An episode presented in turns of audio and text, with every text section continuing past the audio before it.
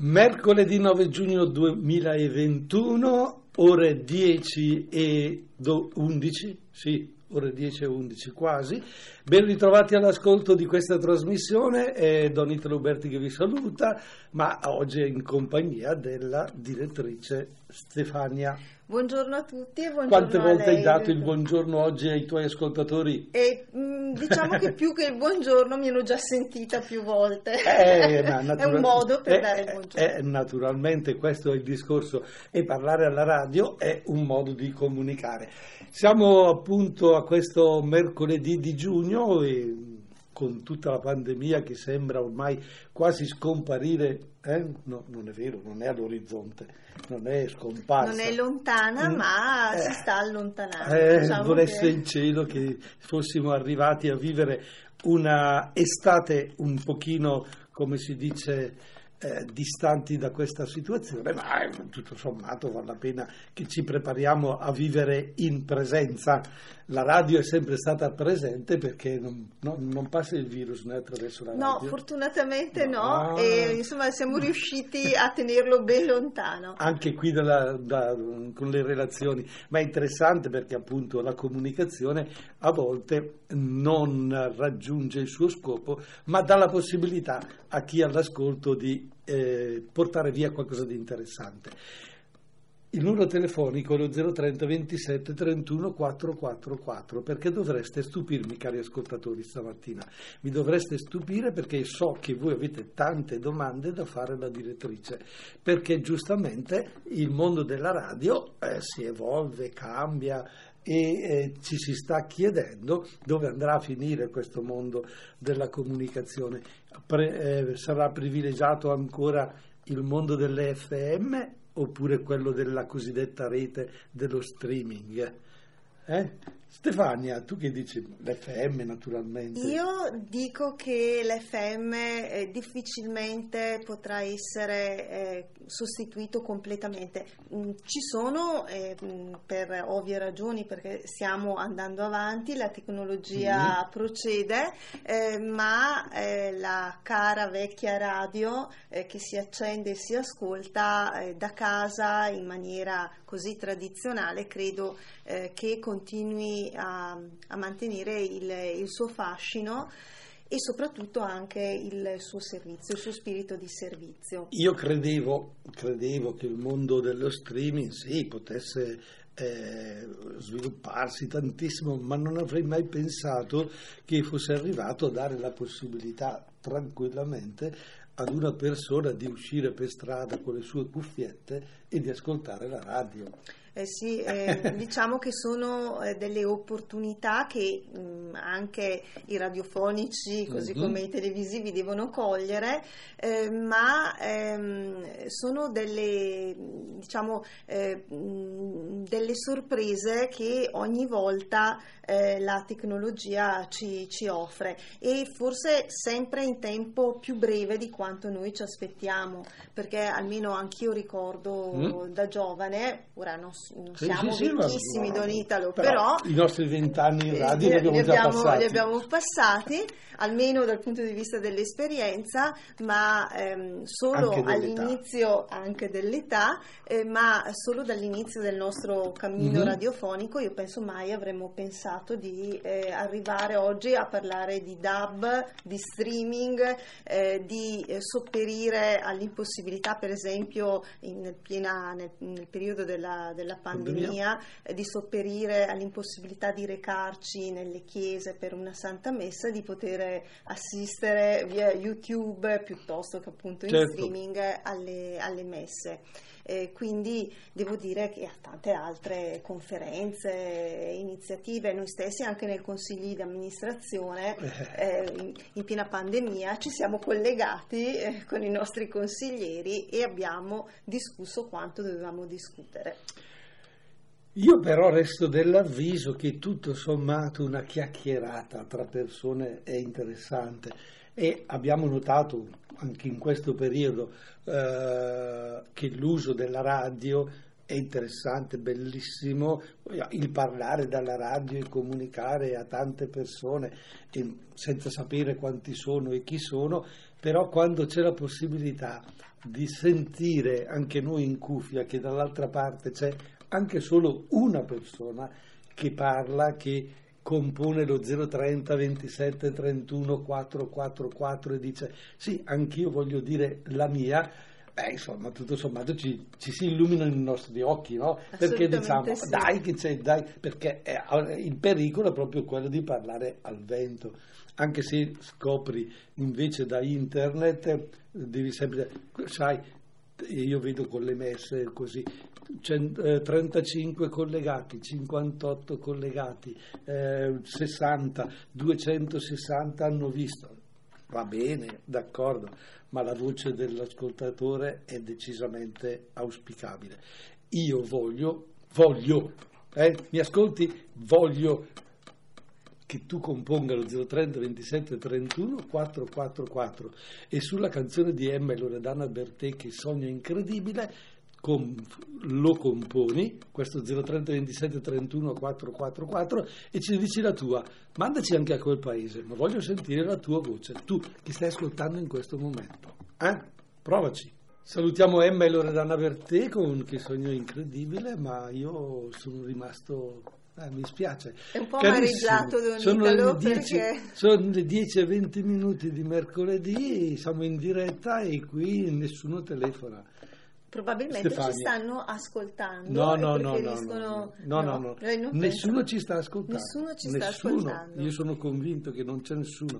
Quindi ci parliamo addosso noi, ci diciamo le cose. Beh, cominciamo, cominciamo, cominciamo a, fare, a fare una critica alle trasmissioni e come direttrice hai deciso che d'ora in poi questa è l'ultima trasmissione perché il Don ha detto tutto, non ha altro da aggiungere e l'ha detto soprattutto a volte male e quindi non ci sono ascoltatori perché la trasmissione è fatta male.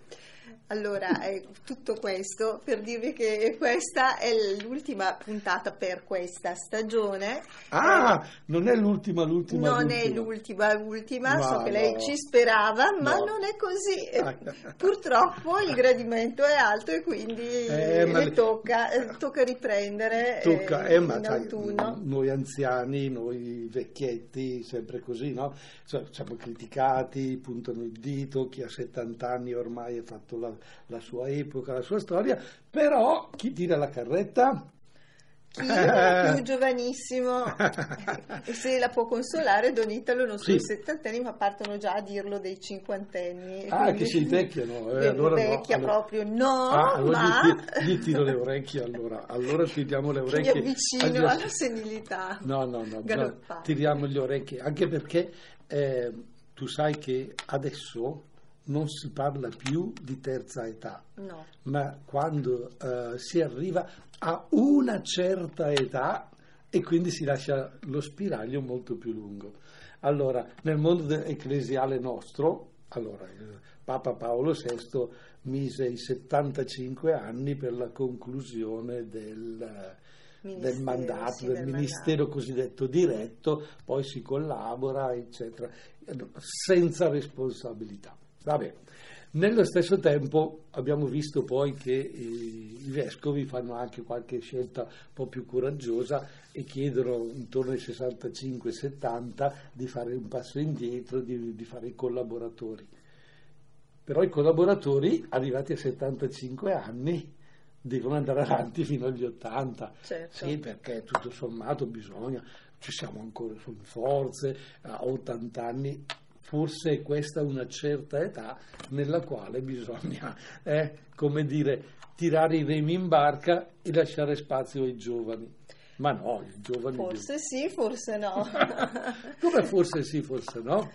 E perché Don Italo io ritengo sì. che ehm, oggi eh, l'esperienza conti ancora tanto Davvero? e abbia, sì, eh, abbia, un peso notevole eh, nonostante tutto quello che si può dire, eh, senza l'esempio e l'esperienza eh, di chi eh, sta lavorando e ha lavorato a lungo in determinati settori, questo vale per, per tutto, credo che ai giovani resti ben poco perché sempre, credo che noi mh, abbiamo tutti avuto un esempio, un modello nella nostra professione, ehm, nella nostra vita. E quindi eh, questo deve restare. E se non vengono a mancare questi, questi modelli che noi ci auguriamo siano sempre positivi sia dal punto di vista professionale sia dal punto di vista umano, eh, per un giovane, per le giovanissime generazioni, credo sia davvero difficile trovare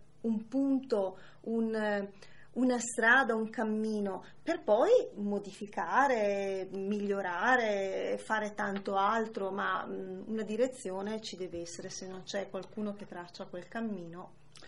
Mm, il mondo della comunicazione oggi, Stefania, sta aiutando i giovani a dialogare con, queste, con questa cosiddetta certa età, con le persone, oppure il mondo giovanile è un po', come dire, lasciato a se stesso, stimolato perché faccia, ma non condiviso? Eh, sono purtroppo d'accordo con eh, ah. la seconda eh, situazione perché ehm, un po' siamo noi adulti a eh, relegare in qualche modo i giovani tra i giovani, con eh. i giovani e per i giovani. E sono Sai, loro sì, cioè, eh, ma sì, qualche idea, un divertimento, eccetera, però in altro... non vengano a rompere le, in, esatto, in, altro, in altre situazioni invece sono i giovani stessi che proprio grazie o eh, insomma eh, per merito o demerito della tecnologia, soprattutto dei social, mm-hmm. tendono a chiudersi a um, non voler uscire, a voler stare tra giovani o comunque eh, proprio a non volere questo discorso tra generazioni diverse. Eh, non è sempre così, ma spesso questo accade. Eh, si è creato come un, un club privato, come un, un'area eh, privata nella quale i, i più maturi mh, tendono a non entrare e i giovani sono anche contenti se eh, le persone mature eh. se ne stanno fuori e, ehm, e però ci sono anche diciamo, dei problemi di comunicazione effettivi, sembra che non riusciamo più a dialogare. Eh, Questo, questa eh, è una situazione, vabbè, a parte la pandemia che ha creato ulteriori eh, separazioni, era interessante ieri con le persone dicevamo, uh, ma uh, siamo arrivati davvero a salutarci a distanza, a non incontrarci da vicino, a muovere i gomiti per salutarci piuttosto che... E, eh, e tutto questo ci piace. Questo è questo mi, fa, mi, mi, ha, mi, ha, preoccupato un po', perché tutto sommato, ridendo e scherzando, facciamo fatica a mettere insieme le generazioni ma anche le persone e cioè restiamo in queste isole eh, un po' un'idea di, di eh, bolle di sapone attorno a noi, ci vediamo, ci salutiamo, ma non ci incontriamo. E eh, la battuta di una persona quando facevo questa riflessione è e pensare che ci siamo detti che questa pandemia dovrebbe insegnarci tutto l'opposto. E invece il discorso, come dicevamo, i social che avevano separato, sono stati usati per unire, ma hanno unito, a mio modo di vedere, in modo sbagliato. La, quelli della scuola si lamentano perché eh, sì, si è fatto lezione, ma come? Si è fatto relazione, ma che relazione? Si arriva a, ad un traguardo ma in che modo? In che modo? Perché poi non, non siamo più capaci di... Eh, eh, quando, quando eh, ci incontriamo, quando ci vediamo, siamo delle monadi che a volte si rimbalzano l'uno con l'altro e allora potrebbe essere addirittura che dalla bolla di sapone delicata che ci può stare, dove si vede e tutto, ci siamo invece costruiti una palla di eh, plastica bella trasparente e spingiamo e cacciamo e non è, adesso stiamo usando delle immagini Sì, anche forti. eh, per sono- capire Sì, sì, sì. però eh, sarebbe interessante anche costruire dei video in questo modo per, per dire cioè, accorgiamoci, riflettiamo, pensiamo. Abbiamo bisogno invece di comunicare, abbiamo bisogno di sentire io e Stefania la voce di chi sta ascoltando. 030 27 31 444. Ascoltiamo, com'è che si chiama? Acomi? Partire da te? Acomi. Ricomi. Ah, ecco, vedi, ho tolto gli occhiali, basta, basta le lenti, non sono troppo lontano dallo schermo televisivo e qui la vecchiaia gioca un brutto scherzo. Eh. Sono le diotrie più altro. Eh, sì, ma no, la vecchiaia che manca. Quindi la vicinanza, la vicinanza aiuta. Quindi se tu telefoni in questo momento mi fai questo favore, io sono stra, stra felice e alle 10.30 di mercoledì 9 giugno 2021 e credo che nessuno sentirà questa trasmissione perché Fabio mi ha fregato e io sono felice, non l'ha registrata, ah ah, come la recuperi? Non è vero, cosa vuoi recuperare? È già nella pattumiera. 10.30, forza mercoledì 9 giugno 2021, 030 27 31 444. Fatemi felice perché se poi vado in ferie tra mezz'ora, eh, cioè vado in ferie, non vengo più in, in radio fino a, a settembre, io resto col magone tutta l'estate. Ricomi, i guai, gli lasciamo i guai a Ricomi, noi non partiamo da lui ma partiamo da chi ha il telefono, sono strafelice perché c'è una persona al telefono. Stefania, Pronto? c'è? Pronto? Pronto, Don Italo, buongiorno. Buongiorno, lei... Anche la signora Stefania. Grazie, Ah. Stefania va benissimo. Io vi seguo, vi seguo sempre, eh, Ah. innanzitutto volevo complimentarmi con Don Italo. Ma no, perché ma no, ma no, non abbiamo bisogno No, di no, guardi complimenti. che io non sono una piaggiona, eh. Ah no? Ecco, Ah. io voglio dire il mio pensiero, Ah. eh, sincero. eh, eh, la trasmissione che lei tiene è molto interessante, le musiche mi piacciono tanto. Sì? Ecco, perciò la spe- spero di sentirla Ancora? in futuro. Ecco, le No. volevo dire questo. Ho capito. Noi possiamo sapere con chi stiamo parlando? Allora, Il io nome? sono Orielda e Ori- chiamo da Nuvolento. Orielda, che nome? Orielda. E da dove arriva questo nome? Eh, arriva, ho scoperto ultimamente che tutti mi dicevano Sì. Che nome strano. Certo. È una martire bresciana e mi hanno detto che ci sono le spoglie in Sant'Afra. Addirittura, guarda che bella notizia che ci dà. Ecco, e io sono contenta perché un, un amico che ha una certa cultura Certo.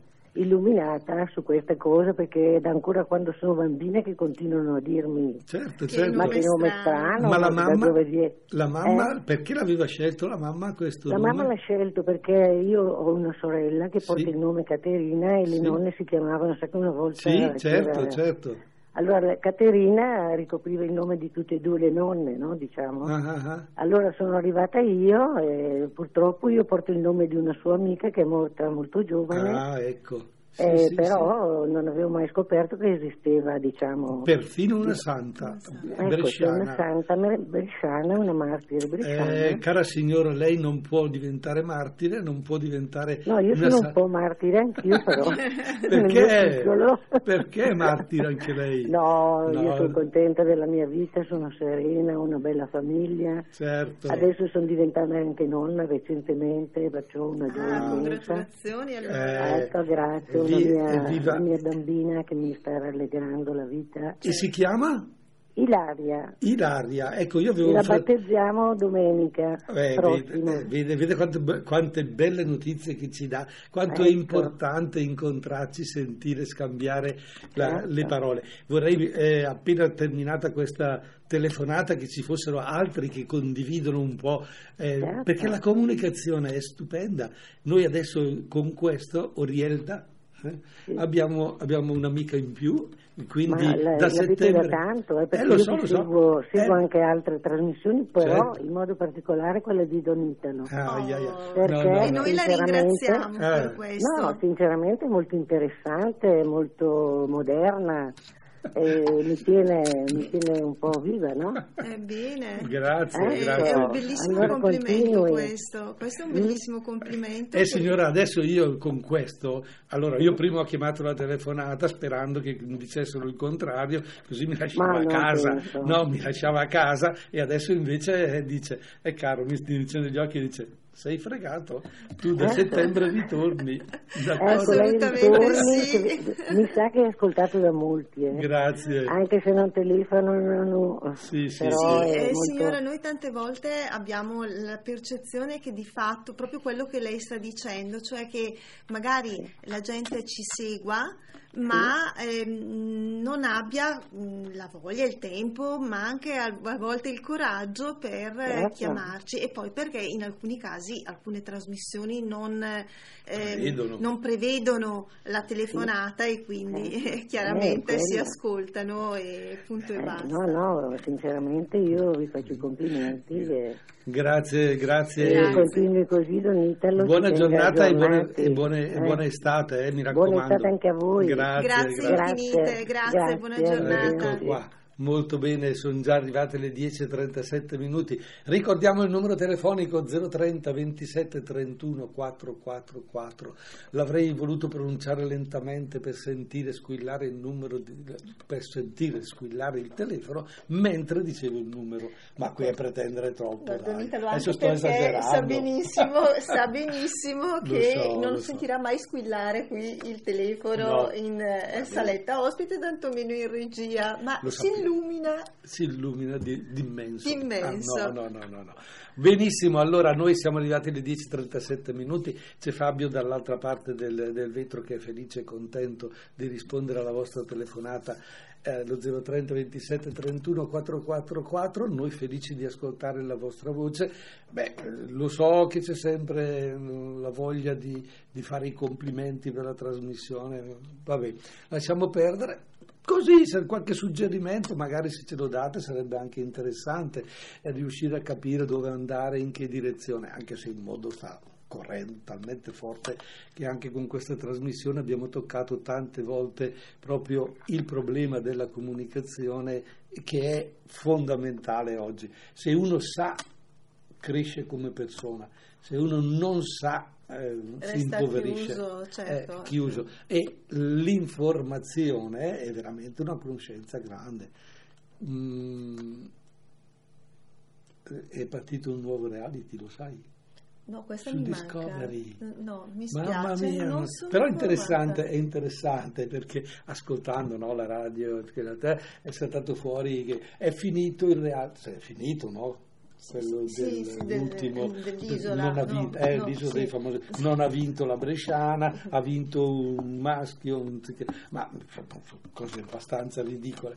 E, e- e mentre si facevano questa riflessione gli ha detto, saltava fuori che eh, uno gli dice ma guarda che adesso è partito e l'altro oh mo che roba è questa anche loro all'interno del mondo della comunicazione non sapevano e come si fa a sapere? Ci sono 400 Canali. canali, tutti che se la inventano, tutti che se la tra virgolette tirano e credono di fare la trasmissione più bella degli altri e poi scopri che sono solo copie, la copia della copia. E scoprire che ci sono trasmissioni che sono fatte eh, che so in America, in Cina e, già, e poi vengono copiate in tutto il mondo. Format, No, no, eh, format. noi, noi siamo originali. Perché da Almeno- Vittorio l'abbiamo preso così quello, eh. matto e gli abbiamo detto interessante Non è perché la signora va a dire che, che sono giovane, che sono sprinter. Ho 70 anni, eh. Ah, ah, ho 70 Don anni. Italo, chiariamo, la signora ha detto che la trasmissione è giovane. Eh, ma chi, Eh, non, ma non chi la tra- esageri, ma non chi- esageri, chi non si allarghi. Chi fa la trasmissione? Lei. Fabio è giovane. eh, Quindi Fabio è significa, giovane. quindi Ah, significa sì, eh, senz'altro fatto un complimento, però per dovere di cronaca, Cronaca. io sempre sono Sì, no, no, giornalista, giusto, quindi perfetto, la fa un'informazione la- corretta, eh, dice. la, tra- la trasmissione è giovane, trasmette entusiasmo, cioè le dà dà la carica. Eh, ma se io eh, facessi la tra- se io facessi la trasmissione così buongiorno, vi ho trovati, come state? È chiaro, chiaro. Che, è chiaro che andiamo sottoterra. Molto. Tutti! No, no, noi ci tiriamo su, ci tiriamo su. Eh, ma qui il tempo corre velocissimo. Facciamo così, facciamo così. Ascoltiamo un bacio all'improvviso con Rocco Ante e Anna Mena. Poi, poi vi dico che cosa sto preparando perché a settembre vi voglio tutti con me una sera ve lo dico dopo. Bel sospiro di sollievo alle 10.44 minuti di mercoledì 9 giugno 2021, ultima trasmissione della nostra rubrica più noi Beh, gli altri. vedo Don Italo che sta soffrendo molto per Molto. questa- questo Eh, ultimo appuntamento. Devo prepararmi alla lontananza della Ah. trasmissione e così, è per eccetera, eccetera. Però sto già pensando a quando torniamo a settembre perché sto realizzando un musical con personaggi importanti, ma anche con i ragazzi e tutto. Jesus Christ Superstar. Eh, Abbiamo tentato di eh, metterlo in scena, stiamo facendo delle cose carine e interessanti, coinvolgendo i giovani, nel senso che ehm, ho addirittura la prossima settimana un'esperienza con ragazzi della scuola che finita la scuola vogliono venire a continuare a finire il lavoro perché gli piace e vogliono E questo è un bellissimo esempio di interazione tra generazioni. Ah, L'esperienza che accoglie eh, Ma- diciamo, le giovani generazioni Sì. che se può trasmettere qualcosa loro lo recip- eh, ricepiranno e eh, E poi loro saranno pronti in futuro Eh, eh. magari a Noi dovremmo andare in scena e quindi Stefania devi prenotare. Sì. Eh, dalla prossima settimana si va sul sito www.cinemagloria.it, si cerca la locandina di Jesus Christ, abbiamo tolto la parola superstar.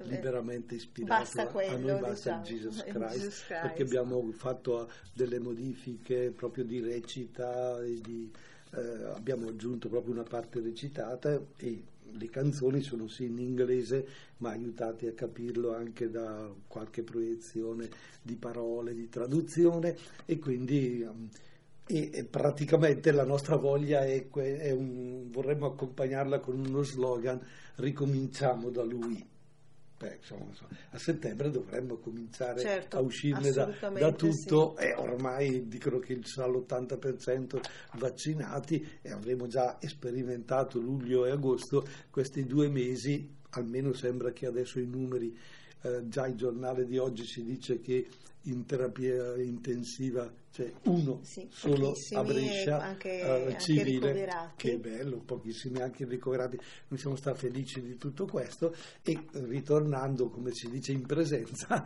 e poter, spero, eh, calpestare ancora il pavimento del Cinema Gloria e occupare un po' tutte le sedie. Per adesso potrei prenotare solo uno sì, uno no, perché finché non arriva Certo. e quindi si prenota il suo posto. Il 25 di settembre debuttiamo, che è un sabato sera, il 26 facciamo la replica, che è una domenica, però alle 16. Quindi lavoriamo proprio così, sabato sera 20.45, domenica ore 16, dare un po' la possibilità eh, con orari diversi, anche pubblici diversi, di partecipare. Poi lo replichiamo per altri due fine settimana, sabato, primo sabato di ottobre, la prima domenica di ottobre, seconda, poi ci fermiamo, ci fermiamo un attimino a novembre, daremo la possibilità di vedere tre, spetta- tre, quattro spettacoli il sabato sera, però fatti da uno o due attori, eccetera, e poi, e poi intorno a Natale 27, l'ultimo dell'anno, se ci sarà richiesta, se chi vuol vedere Jesus Christ non ha potuto partecipare perché, eh, perché sono in troppi, lo rimettiamo in scena. Beh, ci stiamo orientando su questo, ecco, quindi per quello che ho detto che mm, mi piacerebbe conoscere anche gli ascoltatori di persona a vedere questo, e a vedere questo spettacolo. Certo, quindi vi invitiamo tutti a prenotare e quindi a settembre essere pronti ah. eh, o al massimo chi non ci riesce, mh, mm, pensiamo a, al Natale, magari potrebbe essere anche un, un, regalo, bel regalo di Natale. Sì, una bella strena natalizia, quella di regalare due anni fa, un paio di biglietti. Due anni fa quando abbiamo fatto il The Greatest Show, Show. Eh, si è verificato questa cosa stranissima, bellissima, dove le nonne regalavano il biglietto per l'ingresso allo spettacolo eh, ai nipoti e i nipoti li regalavano alle nonne. È stata una cosa straordinaria da caponare la pelle perché dicevo che ma questa è una cosa bellissima. E, certo. e vedi che le generazioni si incontrano e, e possono...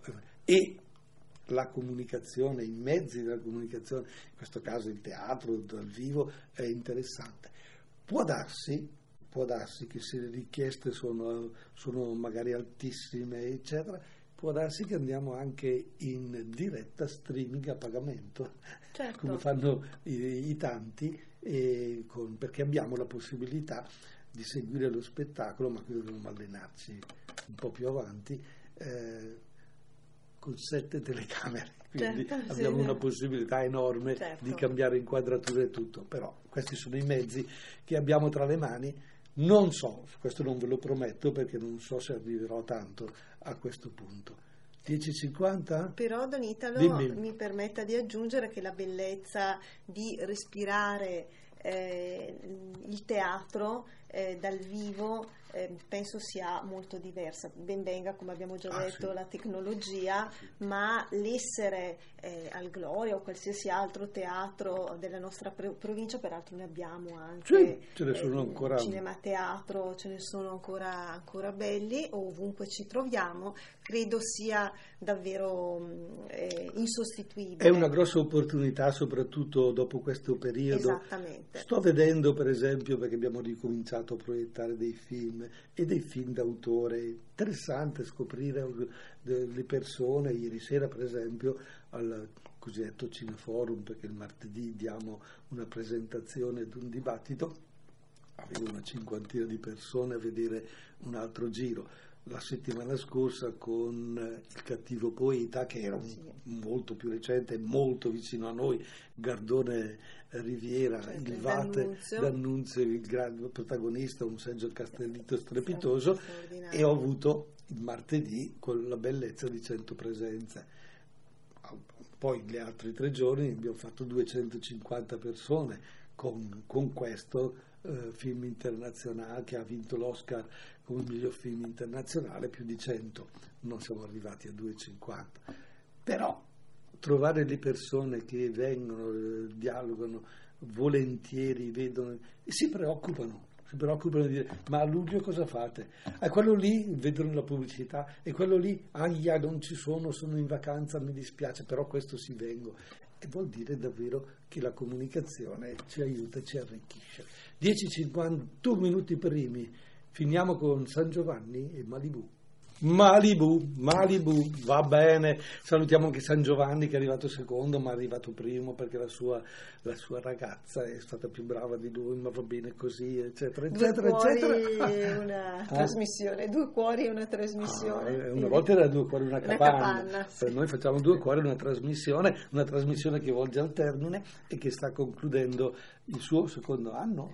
Il suo secondo anno, io almeno eh, ah. spero di... Sì, sì, il secondo anno. Allora dici non c'è il 2 senza il 3. E eh. quindi ci sarà anche il 3, vero Don Italo? E lo recuperiamo, vediamo con le date, visto che vi abbiamo detto che alla fine di settembre vi aspetto al Cinema Teatro Gloria per il musical eh, Jesus Christ Superstar.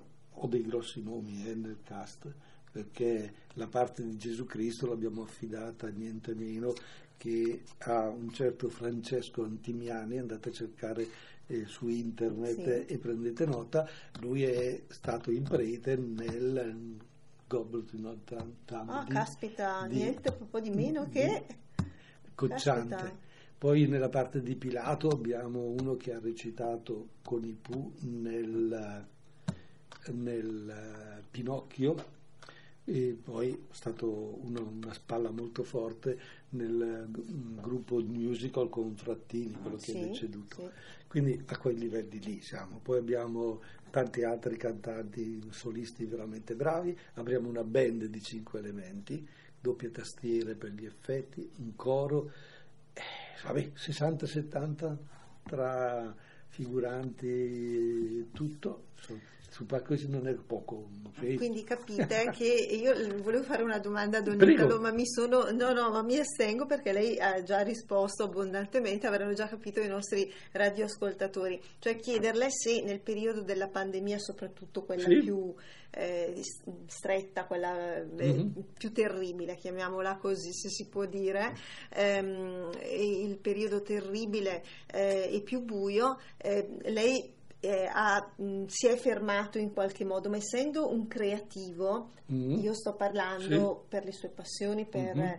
eh, il teatro e, e tutti i suoi interessi, ma lei sta già rispondendo perché non, non pensiate che Don Italo vada in vacanza, terminato, perché al di là del suo ministero, che comunque è estremamente importante, eh, continua, è un vulcano, è così, l'hanno costruito così. Sì, eh, d- mm, quando ci siamo trovati tra così, poi, e dice allora eh, mettiamo giù le ferie e io ho detto subito vabbè io le ferie non le faccio, non posso farle, di solito le facevo andando a vedere i film a Venezia, ma quest'anno mm, mi hanno proibito quelli del musical di andare perché sono troppo a Certo. a ridosso e quindi di tutti i giorni, tutte le sere sarà tra virgolette un inferno per cercare proprio di, di mettere a fuoco e a puntino la macchina che non, non si ferma solo a un teatro con le luci e basta.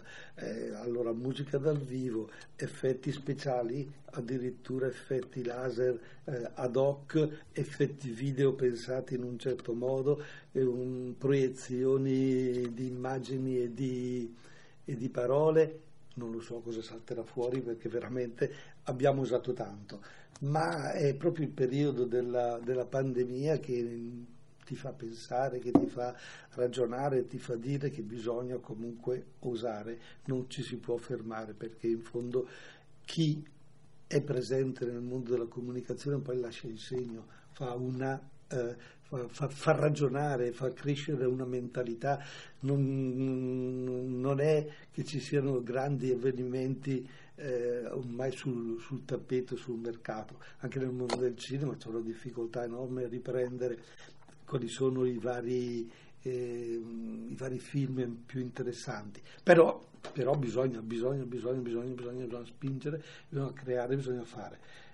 Mm, adesso stiamo lavorando per il musical, ma stiamo già pensando a, a quel- quelle 3-4 serate di mezzo, bisogna programmarle.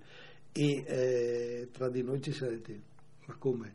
Non abbiamo ancora pensato a cosa faremo dopo il musical, bisogna pensarci adesso, eh, perché altrimenti si arriva là e finito, finito quelle date, poi non ci si può fermare mai.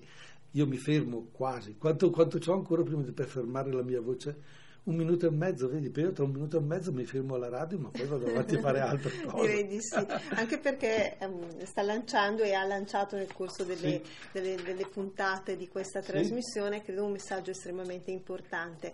Eh, accanto al- all'importanza della comunicazione ha insegnato che è altrettanto importante inseguire sempre le proprie passioni, i propri sogni, non fermarsi e non fermarsi e non farsi fermare eh, anche dal- dalla quotidianità che spesso ci impone di rallentare sì, ma è bene non darle ascolto quando ci dice fermati, perché magari qualcuno ehm, dice ma perché lo fai, ma sei troppo grande per fare una cosa, oppure per inseguire, continuare a inseguire una passione, e invece credo che ciascuno di noi, giovane o meno giovane, eh, debba davvero ehm, continuare a, a vivere.